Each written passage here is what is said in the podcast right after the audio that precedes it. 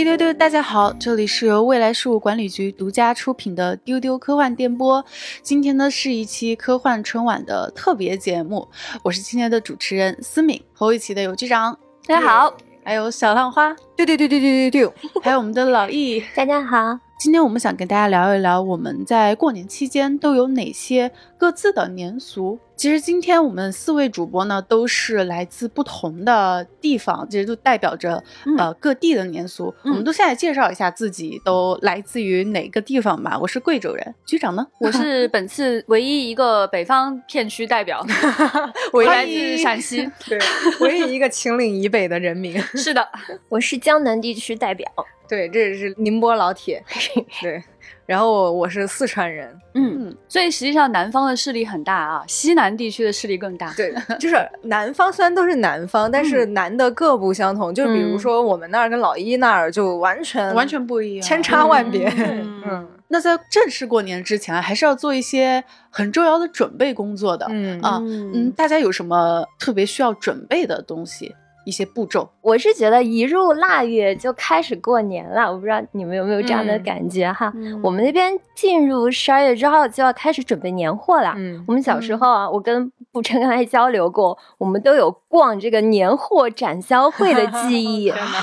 哎，年货展销会，我不知道现在还有没有啊？以前就是呃，可能是市政府组织的，或者 地区政府组织的，就会把各地的年货展销商，嗯，都聚拢到一个地方，譬比如说一个广场上，就你能在那儿买到各地的特产。对，嗯，我们准备年货一般就是老几样，首先肯定要有慢享，然后要有呃腌腊肉，然后呛蟹年糕。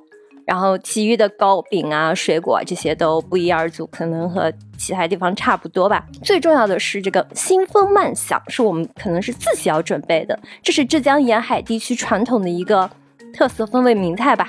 用一下，那是哪几个字？新风慢享，感觉就听了我也很想。是是这样的，就是新风慢响，响是那个老猫休闲鱼休想啊休想，那个响就。代表鱼竿的那个“响”字，哦，这是一个老词嘛？我们方言里面会会保留很多老词，你们可能接下来会听到我各种呃呃想象不出来那种叫法。嗯，新风慢响就是你刚风干的鱼竿，你就这么去理解。嗯，一般会是海鳗制作的。那，当然，如果是你用黄鱼做，就叫黄鱼响，还有马脚鱼响等等。鳗响是过年时候必须要吃的一一道菜，因为每到冬日时候，也就是捕捞海鳗的旺季，这时候又是刮西北风嘛，所以我们就会把海鳗那个坡度，把内脏清理干净以后，挂在这种避阳又通风的地方阴干。啊，大概七天之后就已经腌好了。在那个腌制前，你还要拿篾片，篾片就是 细细的竹片哈，把那个鳗鱼撑开来。哎，不能暴晒，如果你暴晒，就有那个呃脂肪氧化生出，就会有一种油哈气，就我们叫走油了，就不好吃了。阴干之后呢，你要等到它七天之后，那个肉质变得非常的坚实，很硬很硬，就可以吃了。吃的时候就。把这个风干的那个鲜肠切下来一块儿，然后和五花肉，比如说一起煮，就叫响鱼烤肉，或者直接加葱姜酒蒸熟，然后撕碎装盘也可以。这道菜是我们肯定必须吃的。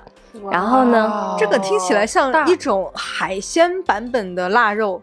啊，对，你可以这么理解，没错，它会成为你过年那一段时间各种菜的底菜哦。啊，对对对对，吧？而且这道菜要做，要先晒干七天，对吧？对，而且这整个过程，这个等待的过程，这个心里面就开始，哎呀，要过年了。对对对对对。我们也有买着吃的，但是其实主要还是自己家里做的，味道都不一样。哎，没错，就老易才刚刚开始，我就开始紧张了。完了，我今天要给北方人丢人了。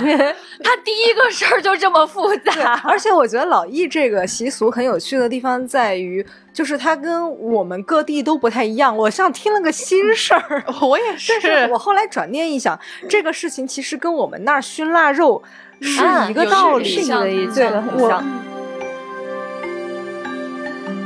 前面已经一两个月之前，我感觉我妈就在反复的跟我念叨说家里要开始准备熏腊肉了。嗯，就是她是这样的，李不成也开始跟我念叨这个事儿了，因为他就说我家要熏腊肉了，过了一会儿又跟我说我家在哪儿哪儿熏腊肉，又过两天你看这个视频，我们家在哪儿哪儿哪熏上腊肉了。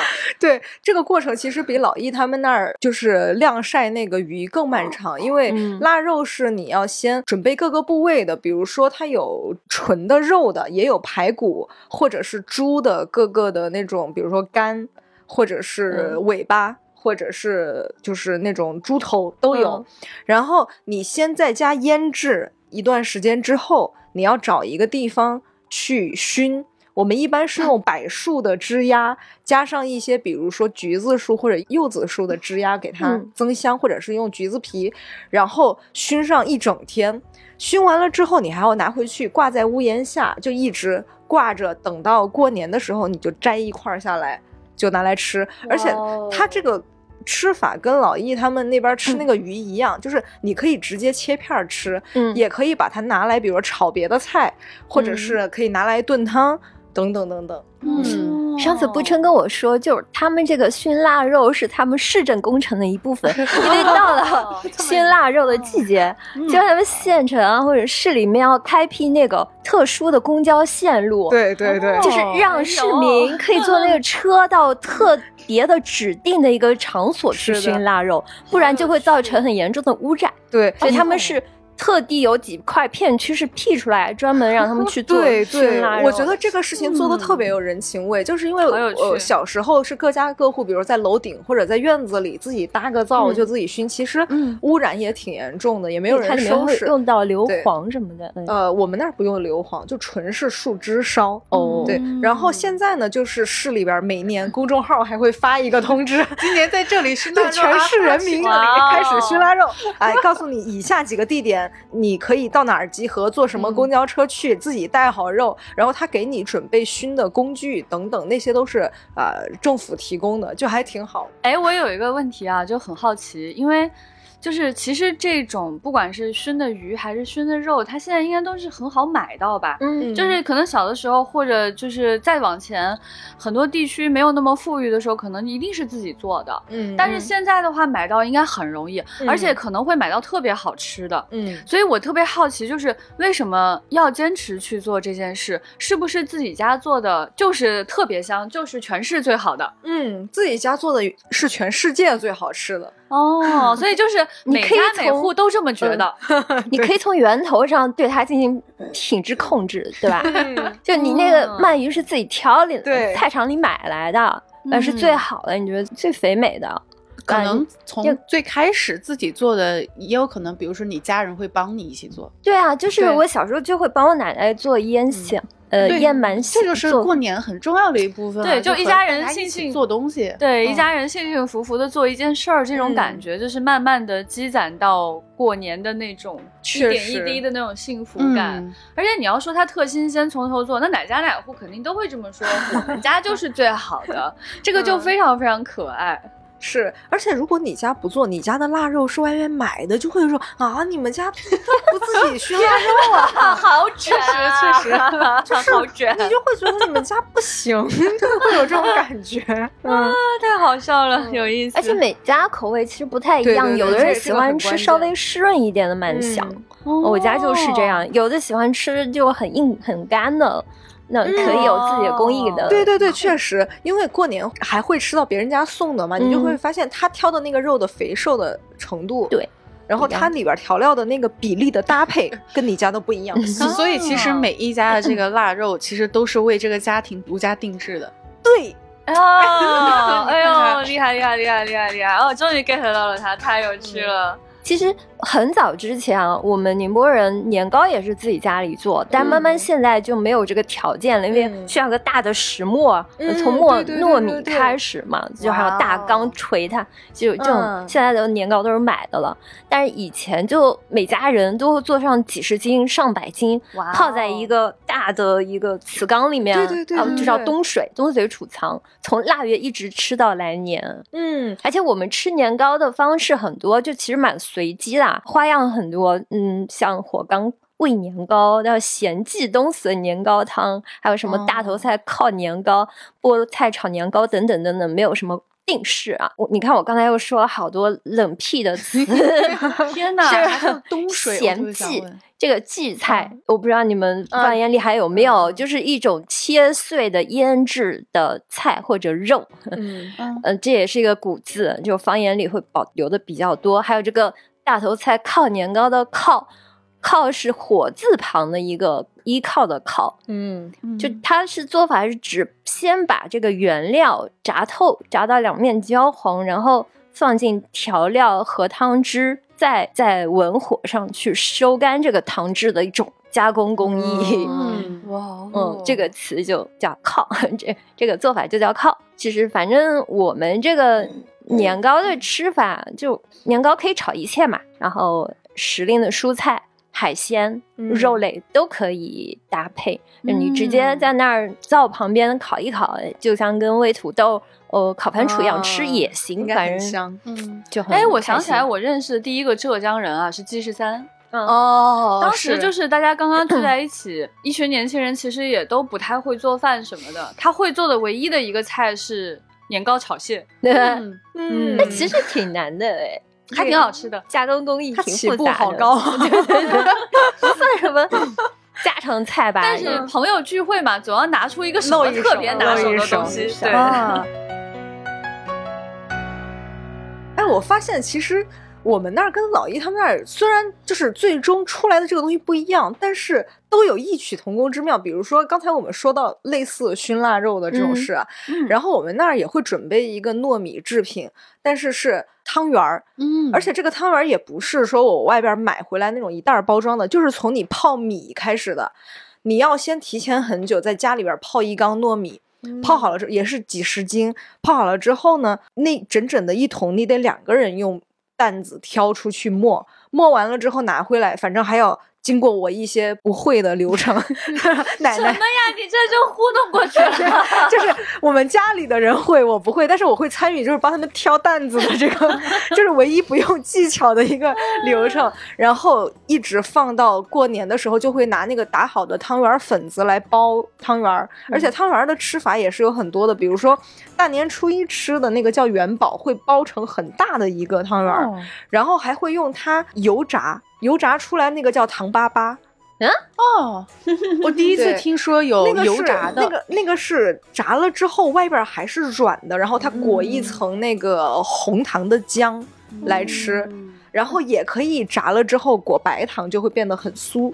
因为我们宁波汤圆很有名嘛，啊，对，班门弄斧了，班门弄斧。不是，你知道吗？就是我一直以为我们那儿的汤圆是唯一的正统吃法。我出来以后发现，很多各地的那个汤圆的做法都很好吃。比如说像贵州的那个酸菜汤圆，油炸酸菜汤圆，很好吃，那个口味层次非常复杂，那又有咸味儿又有酸味儿，它又有那个。本身汤圆儿那个甜，但我们那儿汤圆儿一般还是吃甜口的。贵州人咋不吭声呢？因为他没吃过，从来没有吃过，没吃过，这个 吃不到。我觉得太惭愧了，我从来没有，我甚至没有怎么听说过这种吃法。我特别想问，就是老易是在哪里吃到这种吃法的？就是北京的各种贵州餐馆。对，其实有可能就是比如说贵州、山多，嗯，所以它可能。是每一个地方，对它的那个吃的东西差异很大，嗯，而且我觉得其实还会有很多，就是随着跟外来的人的这种交融，嗯，对，然后它有很多的那个饮食会有比较大的那个变化，嗯，比如说我现在如果回西安，就会有人跟我说西安的什么麻酱凉皮儿很好吃。呃，西安的，对他举了很多例子，我都说这些东西都很古怪，这些 可能是我说你真的是有创新 菜，融合菜，融合菜。那我们在买完年货，然后准备完那么多丰富的腊肉，还有汤圆等等之后呢，我们就要开始正式的进入过年了。嗯，还等什么？我们就开吃吧，吃上吧。对。老易要不要先说一下你们那里有什么样的就是吃的或者吃法？首先我们要祭灶啊，腊月二十三，祭灶这个风俗可能跟各地都差不多嘛，有个灶台上面放灶神，然后有一些贴画，然后需要拜一拜它，要放上那个祭灶果，祭灶果可能是我们。特有的叫法，在其他地方就像北方，他们就有二三糖瓜渣，就是那个糖瓜。呃，我们的那个祭灶的贡品可能品类会多一点，里面会有八到十二种的糖果，比如说叫什么红蛋、白蛋、麻球、油果、寸金糖啊，什么白椒切、黑椒切。然后呢，就每一种都有自己的做法。还有自己的寓意和象征，比如说这个麻球哦，红蛋白蛋就是糯米油炸的，然后个头很大，里面空心的，然后还有那种红色或金黄色的，就是麻蛋，就是金银满堂的意思。还有麻枣，麻枣也是糯米炸的，然后外面裹一层芝麻，还有寸金糖，就是麦芽糖，外面裹芝麻，听起来都好像很甜腻，然后就像小金条一样。然后还有把黑白交切叫做脚骨糖，就是说你个脚骨见见过，然后意思就是我们发现叫叫过几级高，就是说你这个腿 脚是吗？不同的语言，刚才说的是就是那个腿脚健康。总之我们那边在祈福这个事情上，就是对应的功能项都特别的具体，特别的细分，就已经具体到某个关节了。对这个象征什么，那个寓意什么，就非常能体现我们这都。人的这个务实精神，真的能感觉到。但是我觉得有一点啊，我觉得可能就是虽然给他编了很多寓意，嗯，但是这种各式各样的甜品，其实就是过年的时候为了让小孩儿 小孩儿开心一点，祭完之后让家里面的小孩都可以分这些祭品，就很开心。那我们其实也是，因为我就是家里面那个最期待所有的糖果祭品的那个人。你们吃类似这种祭灶的糖果吗？其实我从小没有这个记忆，就是我们家好像不太有这种要祭祀的这种传统。对我们家的话是会祭过世的，就是在往之前的亲人。对，嗯，对对对。但是整个仪式过完之后，然后就会分掉吃的。对，就是他还是主要做那个吃祭品的小孩。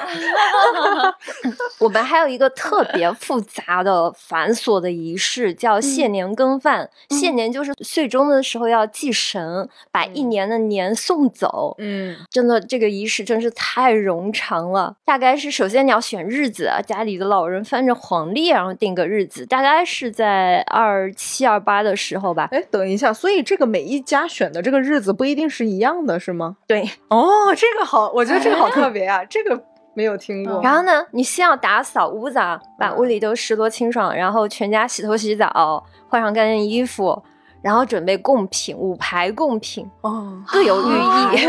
第一排就茶和酒，一共六杯，六六大顺。第二排是糕点。什么状元糕、长生糕，什么骰子糕，什么呃千层糕，然后第三排是菜，里面有什么金针菇、呃油豆腐、香香菇、冬笋、黑木耳，然后凑一组代表金木水火土，然后第四排是大菜，里面要有鸡鸭鱼肉、条肉，整条带鳞的鱼，还有生鸡蛋和鸭蛋，然后红漆托盘装着整只鸡和整只鹅，整刀的条肉。然后还要把动物内脏放一边儿，鸡鸭嘴里要叼着葱，头要朝外面。哦，对，就是都有各种寓意啊，都有各种讲头的啊，感觉非常复杂。嗯，鱼头要朝里，就是说鱼要游进来才能年年有余。然后第五排是水果，什么金桔、苹果、干这然后凑齐五盆儿。表示圆满甜蜜啊，整个那个过程您是先要祈福叩拜，然后散神。哦，从小想到这个事情，我就觉得很心累啊！我的长辈们当然他们具体干事的人就更累了，感觉整个仪式要整个要走一天啊，从真的是要从大清早开始忙到晚上。我小时候就希望，哎呀，就你们赶紧把这个仪式简化了，或者是我们什么躺平了。我就小时候就经常跟我爷爷奶奶。说我将来自己肯定不准备这个事情，然后他们就会打我，就会打。啊！我奶奶就说：“你们这一代不要把这个老习俗给弄丢了呀。”所以你你到目前为止整完这些还没到过年呢？对啊，还没有到大年三十，还没吃年。哎，所以没有没有，所以摆的那六排，你们后面会吃吗？还是就一直摆在那儿？要会吃的啊，那那就好，我就 难道扔了吗？二七二八的时候准备这个谢年羹饭，哇，我的脑袋已经开始抗拒了，对，脑子温温的，就是 我们也会提前准备，就是过年当天会烹饪的那些食材，嗯，但是没有这么多讲究，就是把各种食材拿回来，就是你先，比如说鸡整鸡，你要先漂一下呀，或者是先要把一些肉切好，或者是先把蔬菜备好，但是完全没有任何讲究，就是自己家爱吃啥就备啥。有 讲究，你不知道，你问爷爷奶奶，他们可能跟你说到说到，不像老一想象那样有严格的。没有没有没有没有，我们家那边也是没有，就是大没有没有，就是爱吃啥吃啥，就是我们家就是鸡鸭牛羊鱼，就是这种大菜弄一点，然后再应季的蔬菜，什么儿菜、豌豆尖儿，还有青菜根儿这种外地不太好买的蔬菜，就整一些，然后再弄一桌子就吃了。对，我见过那个李不生给我们分享过他回家之后吃饭的那个盛况，就是真的，我觉得确确实是那种啊喜气洋洋的感觉，就是碟子落碟子，碟子落碟子，然后堆得高高的这种感觉。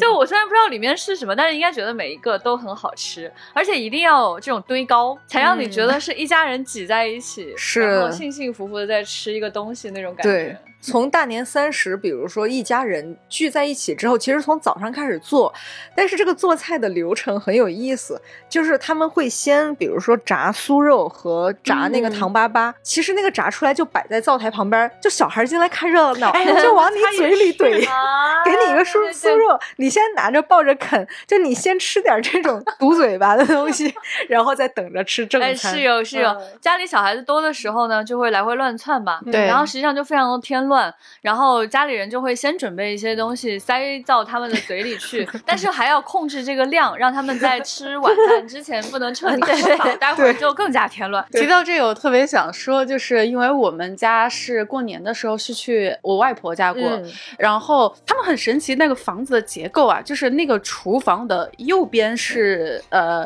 阳台是窗，呃厨房的左边是卧室，然后那个卧室呢跟那个厨房是有一个窗户的。嗯，然后小时候我就是那种 扒在窗户上的小孩儿。我外婆做好了一个菜，然后就放那个窗台上，我就可以直接在窗台上薅着吃。这这真的是过年才有的体验啊，好可爱哦！小浪花是在四川对吧？嗯那四川还有什么过年期间一定要做的事情呢？就是吃爸爸席。什么叫这个爸爸席呢？跟我之前说那个冬日喝爸爸茶那个东西呢？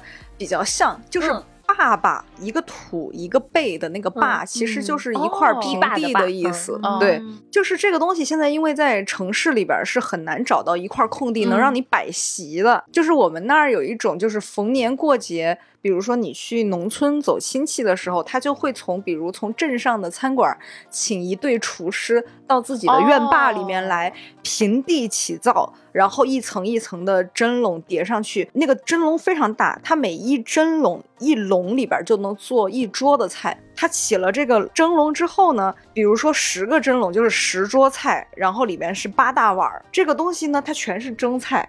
然后，比如你去农村祭拜完先人之后，大家就会回到这个院落里边来，然后院落里边就摆满了就是酒席，你就坐在那儿，然后他那个一笼一起，你这一桌菜就好了。哦，然后里边就会有比如八宝蛋。就是也是有一些比较有寓意的东西，但是它全是用蒸笼蒸出来的，就会非常香。我们四川广安的这个爸爸席，还曾经作为一个典型的年俗啊，上过央视呢。对呀，就是难难以割舍。确实，因为很多川菜是在北京能吃到的，但是这种东西因为它太受那个。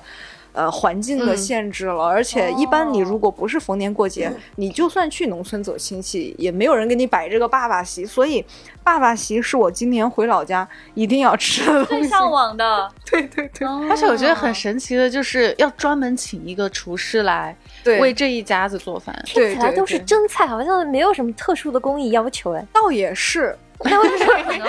我我明白，我觉得可能他的问题在于说，你必须要有很多人一起吃，对，这个人数得上去。对，如果人数上不去，花样就上不去。是，而且你就没有必要专门请厨子回家来给你起个灶台来做这个事情了。嗯。我听你们讲完之后，我觉得我家好缺乏习俗哦。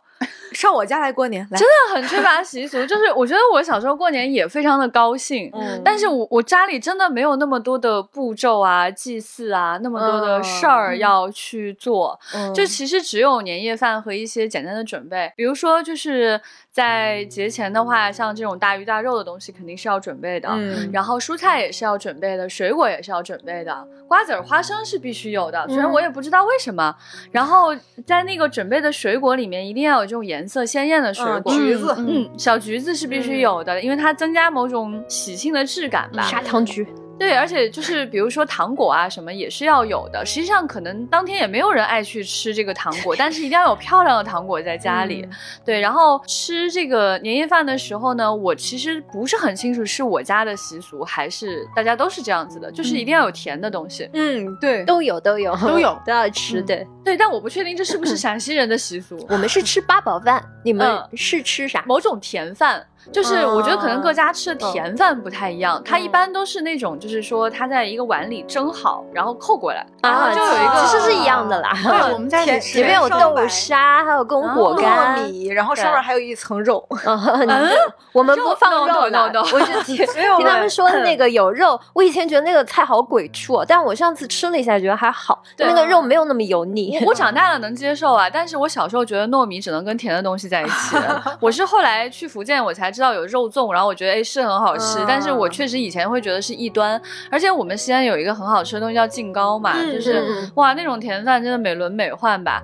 然后呢，我们就是还会有一个很有意思的特产叫黄桂稠酒哦，我喝过，我喝过，很香很香，就是它会很像那种粘稠的醪糟或者什么，就是它没有米，它就是稠稠的。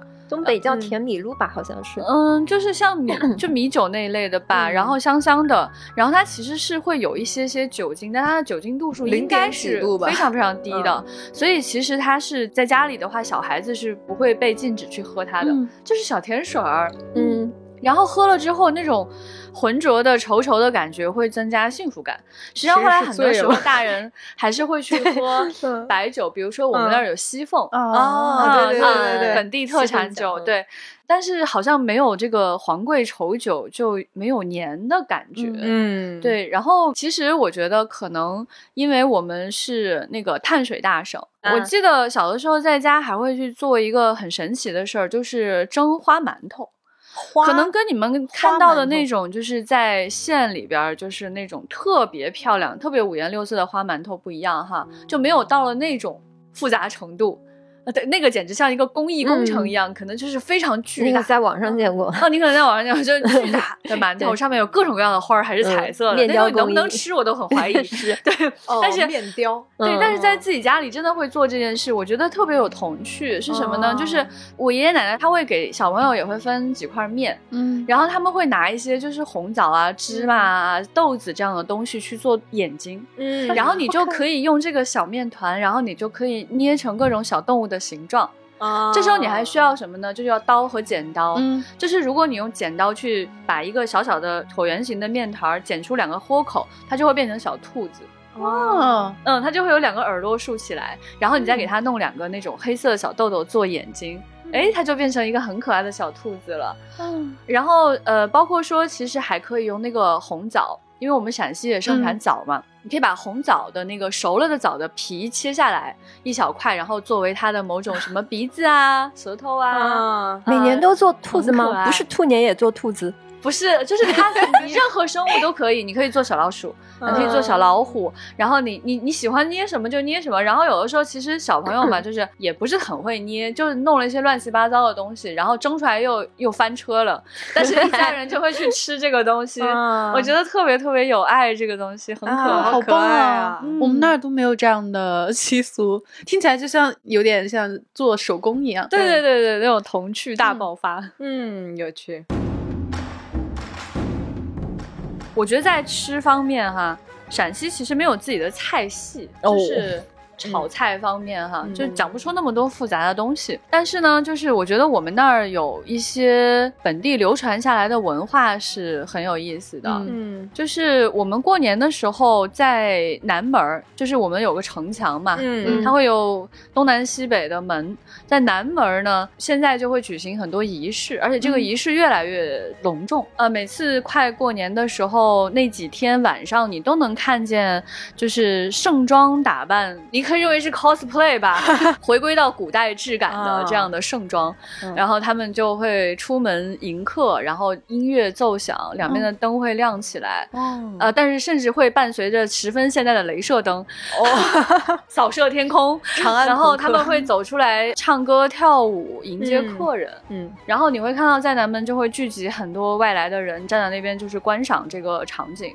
与此同时就是到了这个新年的期间，西安的城墙上会亮起红色的灯笼，嗯。就是会那个喜庆的感觉会突然上一个八度，嗯，然后你会看到很有意思的一件事，就是它会从南门开始，在城墙上开始做彩灯。然后每年的彩灯是不一样的主题，就是大部分呢可能是一些什么八仙过海，然后什么送福送寿这样的一些东西。后来就有很多很 fashion 的 IP，而且呢就是那种很丑很怪的造型呢也成为一大特色。然后你会很有好奇心，搞得人怪想看，搞得人对很想看，很想看。今年有什么怪东西让我去看一 眼？也也蛮好的，我觉得至少让大家过年的时候很开心。对，然后这件事儿就很有意思，因为它真的吸引了很多游客，它就变得越来越有钱。这个事儿本身越来越有钱之后呢，它就铺的越来越开。它就以前是就是南门上面一点点，后来有钱了之后，他就越来越就是延伸，向两边延伸，越来越长。哎，有一天他可能会延伸到另外两个门，就很可爱。这个东西现在因为过于热闹，它延伸到了什么程度啊？就这些年呢，它开始从城墙。下来，走到各个街道里面 下凡了。对，就是街道的灯开始变得复杂和亮起来。嗯，最早的时候呢，我觉得那个时候还是比较克制的，就是在树上会挂红灯笼，然后或者是在路的两旁挂红色的灯笼，就只有红灯笼。然后你会觉得那个气派，通往盛世的那种感觉非常的强烈。嗯，然后这些年呢，我觉得就有点走向另一个极端，就真的很亮啊，火树银花啊，朋友们。然后西安现在有。一个口号叫什么？就强调说让大家去西安过年，觉得西安的年是最热闹、最正宗的哦。大唐不夜城这种气氛，对对对对。所以你现在在西安走到大街小巷，你都觉得就是恍若白昼。哦，也挺有趣的，因为西安是一个很有历史年代的一个古都，所以他们那里逢年过节会有更多像古代一样的东西，就是像我们自己在家过年就是自己家的习俗，他们那儿还有一些公共习俗，对，大家一起的，对，对。对对，而且我们那儿还有一个很有意思的地方，就是刚刚你们说买年货的时候，我真的是一头问号。我好像确实没有见到过这种盛世，就是虽然说在新年前也会去置备年货，但真的没有你们那么隆重。但我们有一个地方很有趣，就是也是南门出来有一条巷子，就是会有一个牌楼走进去，那个地方叫书院门，嗯，就是书画的书，书院门。这条街是干什么？它是卖字画的哦，呃，就是真的是整条街是卖字画的，卖纸、卖画、卖笔，然后会卖那种就是印章这类的东西，传统的字画，对传统字画。然后你你就是不可思议，这条街这么长，会有这么多人做这件事情。然后后来因为太繁华了，呃，市政还在街中心又做了那个摆摊儿的这种小摊儿，在这个小摊儿上，你还可以买到什么串儿啊、盘串儿啊，然后那种小的那种玉坠啊什么这种，然后。然后快到过年的时候，这条街上就会有很多人写春联哦，回不去了。那就跟北京潘家园差不多。啊，我没有去过，但我觉得是有相似之处。就是那条街上的人就会主动的卖春联，然后会现场写，都是现写的。对，而且会有很多什么书法爱好者赶到此处，自个儿也写了起来。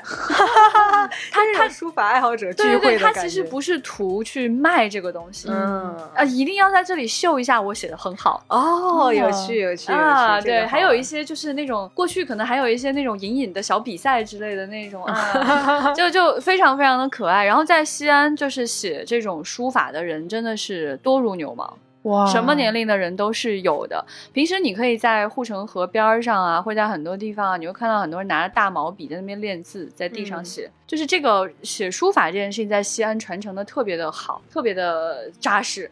所以 到了春节的时候，就是争奇斗艳的写春联，而且这个春联里面写什么字是很讲究的。有些人的春联真的是自己编的。不是说他要去就是呃抄一下，对，抄两句下来写啊，那是不能满足他们炫耀文化的这种心理的。啊，有的时候你会在那个地方能够买到就是特殊的这种祝福，就是当时的某一位原创祝福，原创祝福。哎，我觉得就这一点上是十分的可爱，十分不愧是西安呢，对，感觉好有文化，有文化沉淀。欢迎大家到我们这儿来买春联哈。啊，对，欢迎大家到我家吃饭。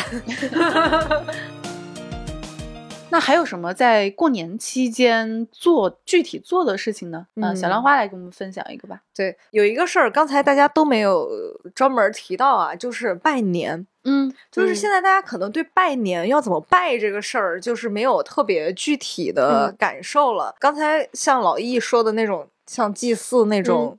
感觉啊，其实拜年也是应该有一个这样的流程的，只是 我们那儿现在也简化成，就是有点像走亲戚了，已经变成。我们一般，比如从年三十儿吃完饭之后，后面的每一天可能都要安排好几摊儿，比如说把家里的亲戚朋友像拉了一个 list 一样。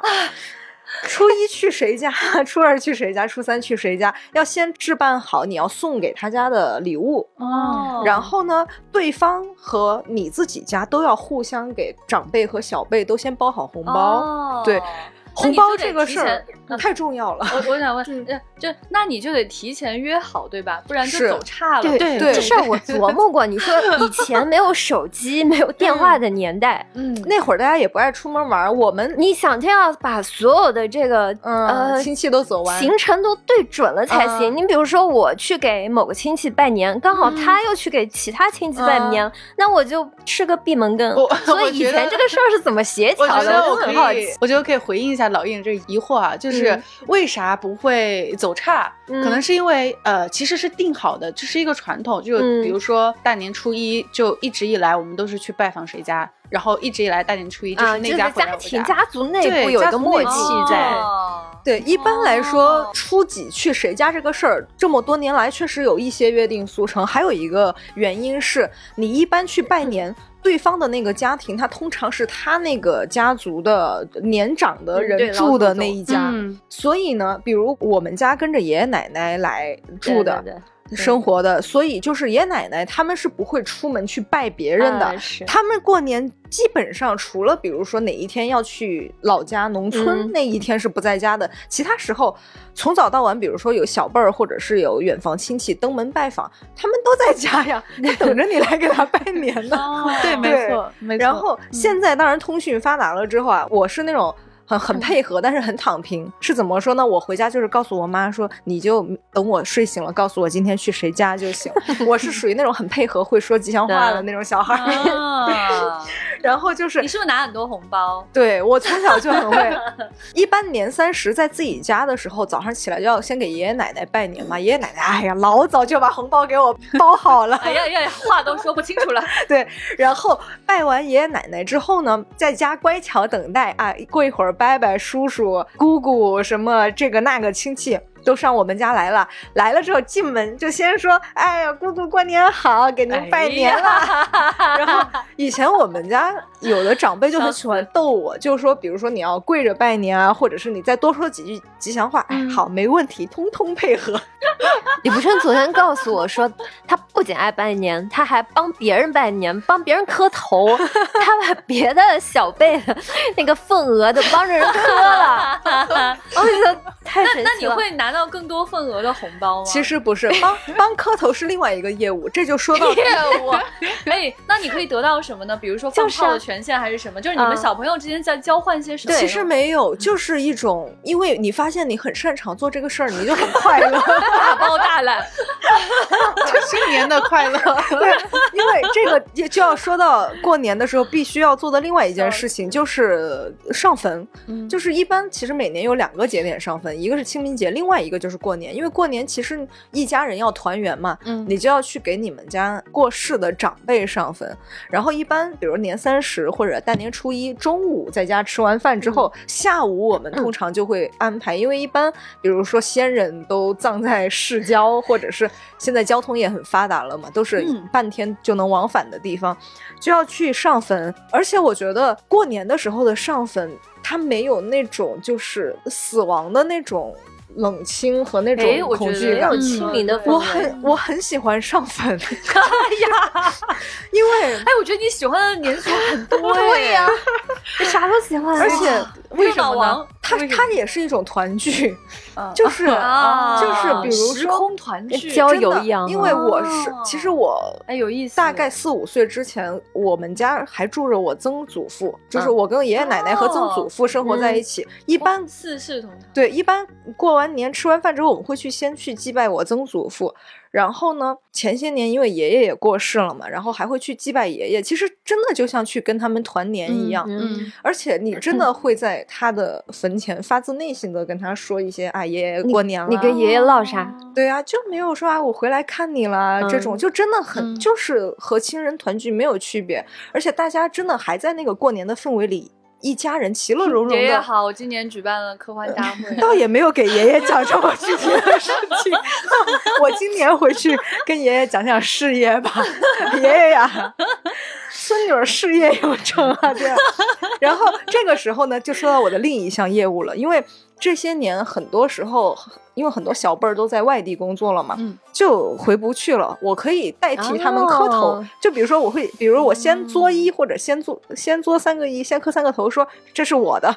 然后再磕三个头，说这是我哥的，就就是有一种磕业务。我我发现小兰花跟我那边的习俗真的特别相似。比如说上坟这件事情，我们家是之前的前一天晚上，会亲戚们会打麻将，但是我不会打，我只能我只能在旁边看电视或者怎么样。但他们会打麻将，然后我觉得最有意思和最好玩的事情就是他们会打的很晚，然后他们就会约定说啊，我们九点钟起来吧，我们九点钟起来上坟，然后第二天十点半了，群里面没有人说话。哈哈哈哈哈！所以迟到也是一种习俗。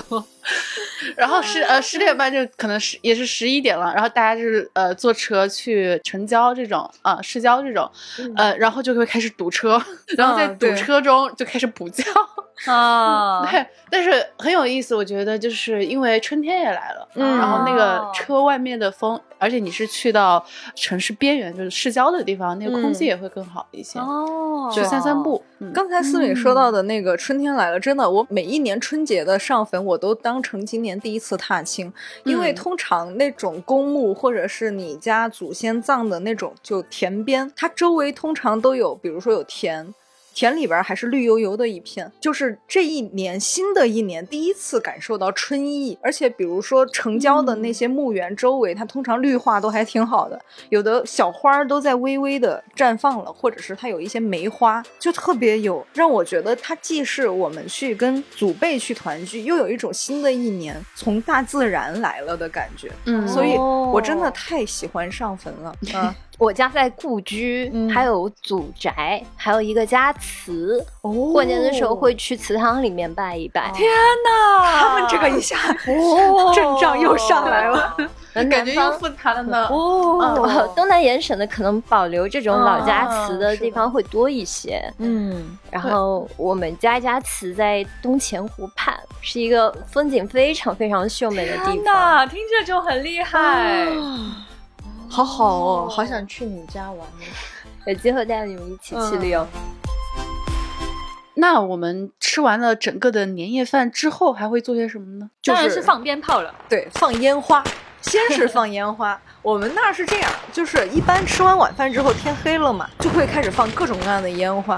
而且放烟花这个事儿，我不知道大家那儿或者是大家自己有没有一些心里面必须遵循的规律啊？我放烟花的这个过程，就像上菜要先上头盘，先上冷碟儿一样。我会先放那种呲花儿，就是能拿在手上玩的小的，或者那种小蝴蝶儿，或者那种小陀螺，要逐渐升级，对，然后开始放那种天女散花，就是一个桶。杵在地上，然后开始有那种火树银花的，然后开始放往天上打的。比如说以前我特别爱玩的一款是降落伞，就是那种蹦哐，然后降落伞油油油的又 回来了。那那种可能也是最大的、最华丽的。哦不不不，那个还不是，它会有一个小小的绽放，然后有一个降落伞会回到你周围来，你还能捡把那个降落伞捡回来，然后你可以放一些手持的那种很长一根的那种，上去之后会放一朵大花出来，对。最后才是放那个几百响的，嗯，放上去，嘣，哐 的那种。哎呀，哎呀，对，哎呀，你这个这一趴就画面感很强。对，一般从比如说吃完年夜饭，其实时间挺晚了，比如九点多、十点多，然后一直放到快十二点的时候，到零点那会儿就放鞭炮。嗯，我们是这么一个流程。对对对，一定要到零点的时候才放鞭炮。对，前面是应该先有各种各样好看的烟花。对，而这个烟花就是一点点升级的，先从小的开始玩起，嗯，然后逐渐开始有那种更大的。对，吃年夜饭的时候就蠢蠢欲动了，开始偷偷的窜出门外去放一个放一个。对对对，我可以走了吗？你可以走，我可以下去了吗？我跟我我跟谁谁谁可以下去了吗？你你说刚才刚才局长探出一个脑袋说那个，我跟谁谁。可以下去了吗？对对对，一般你都会跟你的，比如兄弟姐妹啊，或者是隔壁邻居的小孩啊，就有一种，其实你们眼神一对，就是那种，哎，要下楼，要下楼，对对对。哎，思敏印象里是不是没有放过鞭炮？我很小的时候放过，然后后来就没有放过了。就觉得特别可惜啊！我现在是对对为小朋友们感到惋惜的，就是放鞭炮这种事情了。我觉得这个很难形容它能带来多大的快乐哈。就是我记得在特别特别小的时候，就是跨年零点的那个鞭炮声是会让你所有的声音都听不到了。对，就是所有的人都在放那个几百响、几百响的鞭炮，没错没错。那几分钟你简直是觉得整个世界都在轰炸。然后春晚上那个，你就光看见主持人，你把电视声音放到最大。你只看到主持人的嘴型，对，主持人在啊吧啊吧啊吧的，啊吧啊吧，不知道他们在说什么。窗外全部都是那个声音，对，就是那个声音，全世界都是那个声音。它要持续的时间非常非常的长，来显示我今年过得很好，以及对明年是有很高的预期的。是说到这个，我想起来我们家其实我很小的时候，可能是我四五岁吧，真的是很小。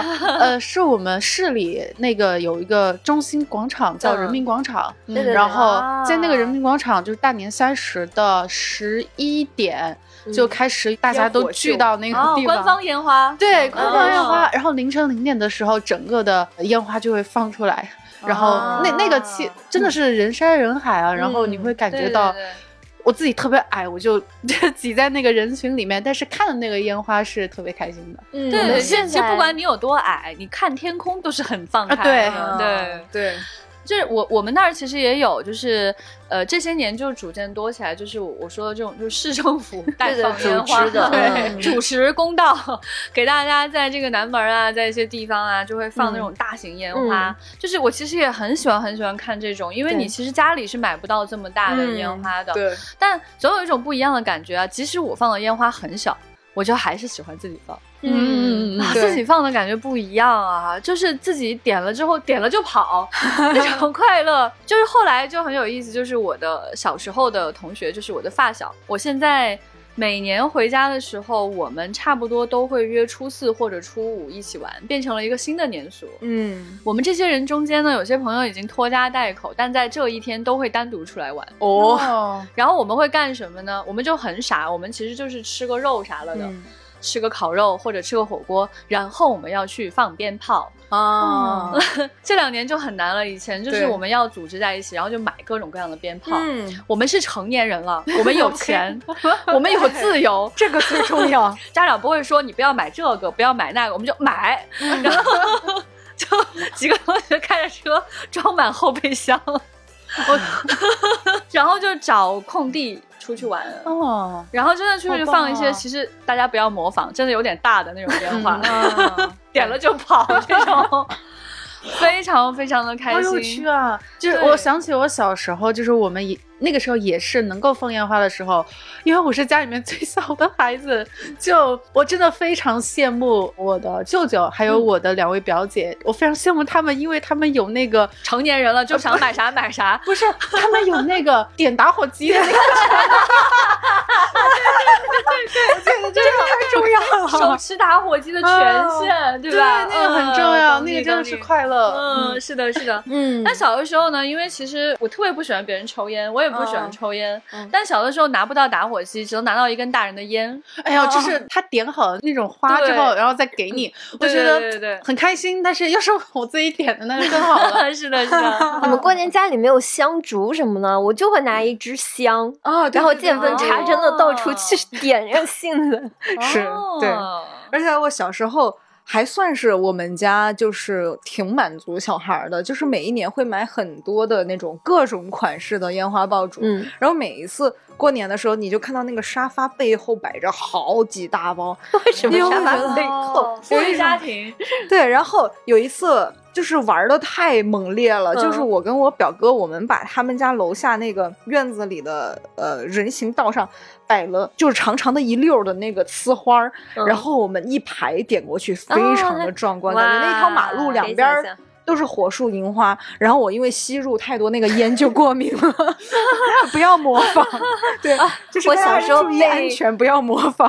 被表哥放的鞭炮崩到了眼睛，我这个很留了个疤，很危险，很危险。哎，对，这个地方真的要提醒大家，就是放鞭炮、放烟花真的很危险，嗯，而且实际上真的空气污染很严重。对，我对那个小时候那个噼里啪啦之后第二天的那个污染，我都难以形容，就是不能呼吸，对对，什么都看不见了。然后地面上的那个红炮这样的那个对对对，像堆的厚厚的，完全看不到地面了，几层。层几层堆上去，过年期间总会有几例火灾，然后就市政府开始要在新闻、电视台上提醒大家注意安全。是的，是的，是的。